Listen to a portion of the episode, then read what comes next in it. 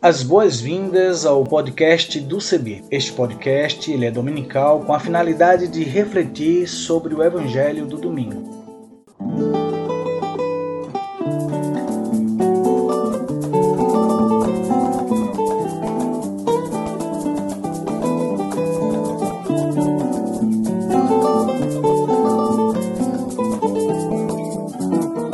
Oi, tudo bem? Espero que sim. Quero convidar você a aderir à hashtag para todos verem. Vamos nessa? Vamos juntos? Eu sou Isaías Torquato, aderindo à hashtag para todos verem, deixa eu fazer minha descrição. Eu tenho 1,60m, 72 quilos, sou pardo, cabelo crespo, uso barba e uso também óculos. E vou estar com vocês apresentando outras pessoas que farão as narrativas das reflexões bíblicas e também lendo os textos bíblicos produzidos para nossa reflexão.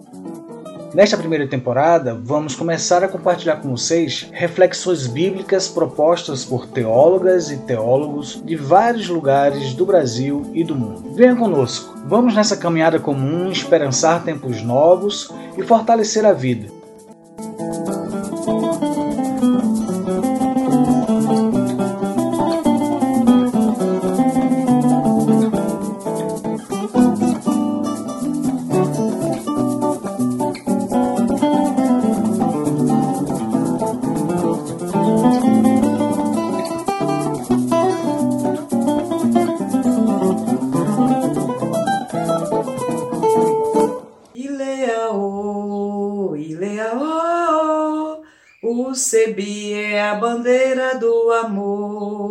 Somos todos de comunidade.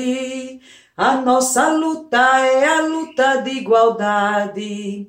Trabalharemos para viver em liberdade e juntos vamos construir fraternidade. Por quê? Porque o CEBI é a bandeira da irmandade. E leia o, e leia o, o CEBI é a bandeira do amor. Sou Francisca Marta Jacinto, conhecida por Marta, Martinha, Martíssima, é, tenho 1,60m, cor de cabaça ou párdua, como quiser, é, tenho cabelos encaracolados, enrolado, sou cearense, natural de Oroz, né, no sertão do Ceará, filha de agricultores com muito orgulho, hoje moro em Goiânia, é, sou voluntária da Comissão Pastoral da Terra, estou na congregação de Nossa Senhora Cônica de Santo Agostinho e sou sebiana há muito tempo.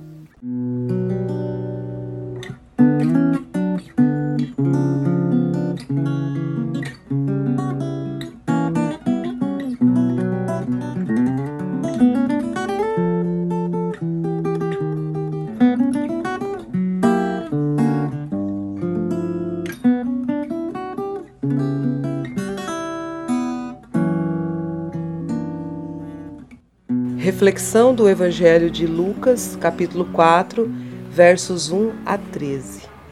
Cheio do Espírito Santo, Jesus voltou do Jordão e no Espírito era conduzido pelo deserto. Durante quarenta dias era tentado pelo diabo. Nesses dias, Jesus não comeu nada. Passados esses dias, teve fome. O diabo lhe disse: Se és filho de Deus, manda que esta pedra se transforme em pão. Jesus lhes respondeu: Está escrito: o ser humano não vive só de pão. Então o diabo levou Jesus a um lugar alto e lhe mostrou num instante todos os reinos do mundo. E o diabo lhe disse: Eu te darei todo esse poder e a glória desses reinos, porque ela foi dada a mim e eu a dou a quem eu quiser. Se te ajoelhares di diante de mim, toda ela será tua. Jesus lhe respondeu: Está escrito: Adore somente ao Senhor seu Deus e somente a ele preste culto. E o diabo levou Jesus a Jerusalém, colocou-o no ponto mais alto do templo e lhe disse: Se és filho de Deus, atira-te daqui para baixo, pois está escrito: Deus ordenará a seus anjos a teu respeito para que te protejam. E também eles te carregarão nas mãos para que teu pé não tropece em alguma pedra. Jesus lhe respondeu: Foi dito: Não tente o Senhor seu Deus. Quando acabou todas as tentações, o diabo se afastou de Jesus para voltar em tempo oportuno.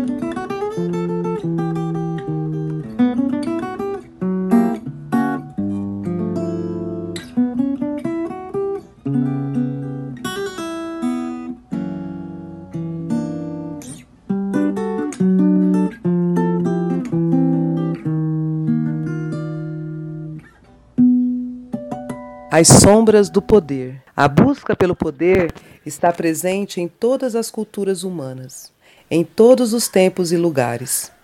Desde a fundação do mundo, a história da humanidade é marcada pelas disputas de território, de domínio político e econômico. As guerras que atravessaram nossa história e que nos atravessam até os dias de hoje são marcadas por essa busca desenfreada pelo lucro, pelo poder e pelo domínio econômico de um povo sobre o outro. De maneira absurda, líderes mundiais proclamam a paz lançando bombas sobre pessoas e lugares.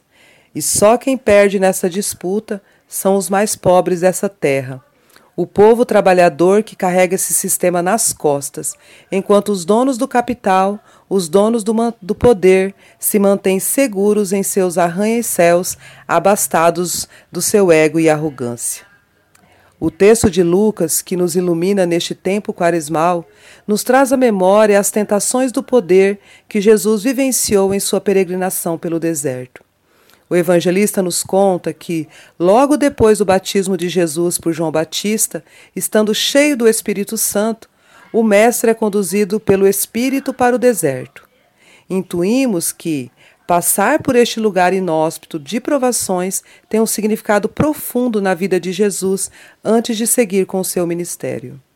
O deserto nos sugere como se fosse um teste, uma prova para entrar definitivamente na sua missão, ou mesmo um rito de passagem, onde era preciso encontrar-se consigo mesmo antes de se colocar a serviço do reino de Deus.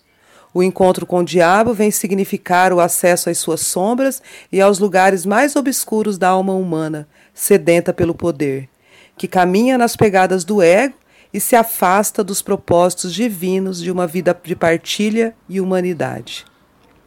Assim como qualquer outro ser humano, Jesus tinha suas sombras e poderia sim vir a se perder na sua missão, caso caísse em três grandes tentações do poder que o texto nos relata. A primeira tentação é a fome, a materialização de uma necessidade básica para a vida. Na busca pela sobrevivência, pessoas se devoram, e num mundo onde quem pode mais chora menos, o poder do ter, de possuir, é a grande sombra que atravessa os corações humanos. Diante da fome, a tentação é guardar ou acumular o maná para o dia seguinte, como fez o povo na peregrinação do deserto. A grande prova é a escassez, a falta, a fome, e tomar qualquer atitude para saciá-la, até mesmo matar, é uma sombra na alma humana. Entretanto, Jesus nos mostra, com o poder da palavra e acessando a memória do Deus do Êxodo, que nem só de pão viverá o ser humano, mas de toda a palavra que sai da boca de Deus. Através do Espírito, Jesus estava sendo alimentado pela palavra que trazia no seu coração. Ao ser interpelado sobre sua necessidade física, Jesus responde com sua abundância espiritual, demonstrando que estava no controle do seu ego e das necessidades do seu corpo. A segunda tentação, o diabo oferece o poder e a glória dos reinos do mundo que lhes pertenciam e por isso poderia dar a Jesus. Observem que glória, fama, poder não pertencem a Deus, mas ao diabo, que oferece a quem se curva diante dele para adorá-lo. Sem dúvida, o maior obstáculo para uma vida no espírito é o poder do ego e a arrogância do possuir, que faz com que o ser humano sinta-se superior ao outro e se renda ao poder do dinheiro que move o mundo numa engrenagem sangrenta onde seres humanos são pisoteados pelas botas do sistema. As guerras acontecem pelo poder do dinheiro e esse alimenta o ego de homens que se curvam diante da ganância para alcançá-lo a todo custo, nem que para isso venham vender as suas almas ou perder suas vidas. O Mestre Jesus estava preparado e possuía uma profunda consciência da sua missão do mundo. E, quando colocado à prova, responde sabiamente que todo poder pertence a Deus e somente a Ele devemos adorar e prestar culto. Sua vida não estava baseada na busca pela fama ou dinheiro, e sim na nobre tarefa de humanizar e curar a humanidade do egoísmo e materialismo. A adoração a Deus e o culto essencial é o serviço à humanidade, a entrega ao outro, o acolhimento do necessitado, a assistência aos órfãos e viúvas das muitas guerras feitas pela sede de poder. O diabo, não satisfeito, leva Jesus ao lugar mais alto do templo e o desafia a pular daquela altura, pois estava escrito que Deus daria ordem aos seus anjos para protegê-lo, não o deixando tropeçar em nenhuma pedra. Neste momento, Jesus é tentado a ostentar o seu poder ou usá-lo de maneira fútil e inútil para alimentar seu ego e exaltar-se a si mesmo, demonstrando orgulho e presunção. Jesus responde novamente com a palavra, dizendo que não deveria tentar o Senhor seu Deus. Ele não precisava provar nada para ninguém. Sendo guiado pelo Espírito, toda sua potência está a serviço de um bem maior e melhor, sem ostentação ou demonstração mágica do seu poder.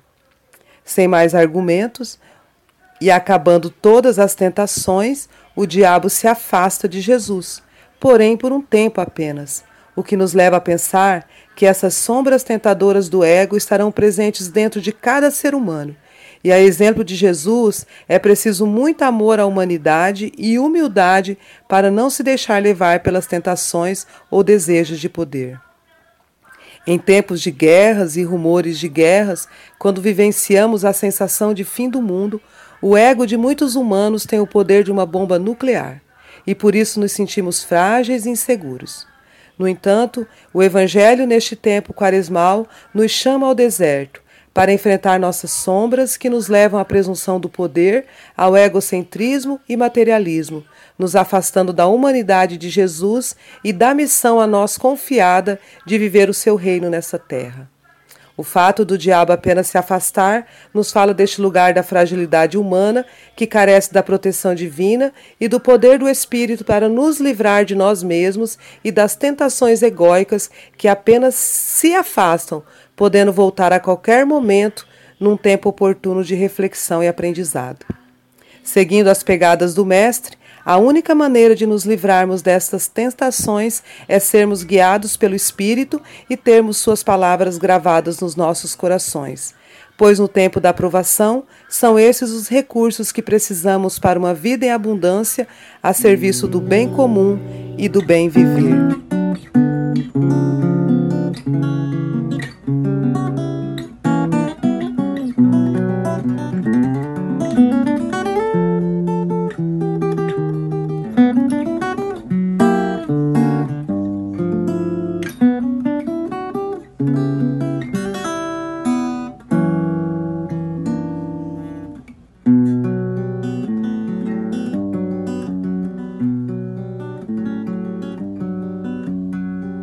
Pessoas amigas e queridas que nos ouvem.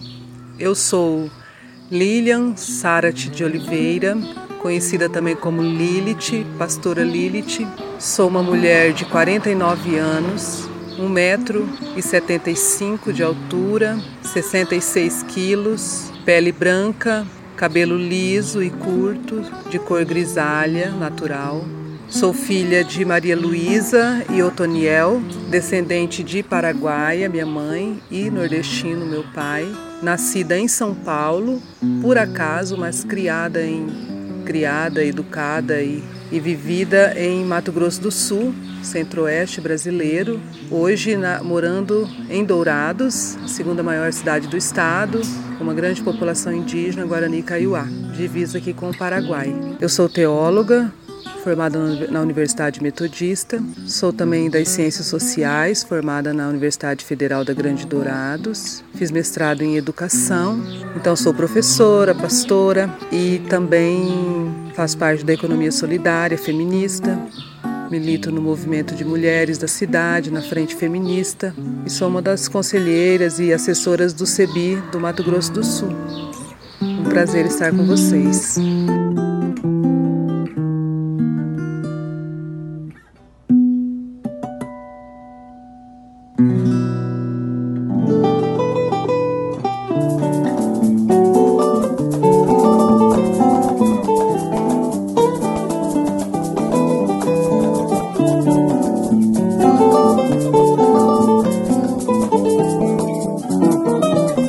Aguardamos as suas contribuições, as suas sugestões. Entre em contato conosco a partir das nossas mídias sociais, no Instagram, no Facebook, no nosso site na internet cebi.org.br. E se você também desejar entrar em contato conosco, você pode fazer pelos números 51 3568 2560 e pelo WhatsApp 51 997 34 4518 e pelo e-mail comunicação arroba cebi.org.br e também utilizando a hashtag podcast Cebi 2021 ou podcast do Cebi. Até o nosso próximo encontro espero vocês. E muita saúde pra gente, muita harmonia, muita paz e até breve.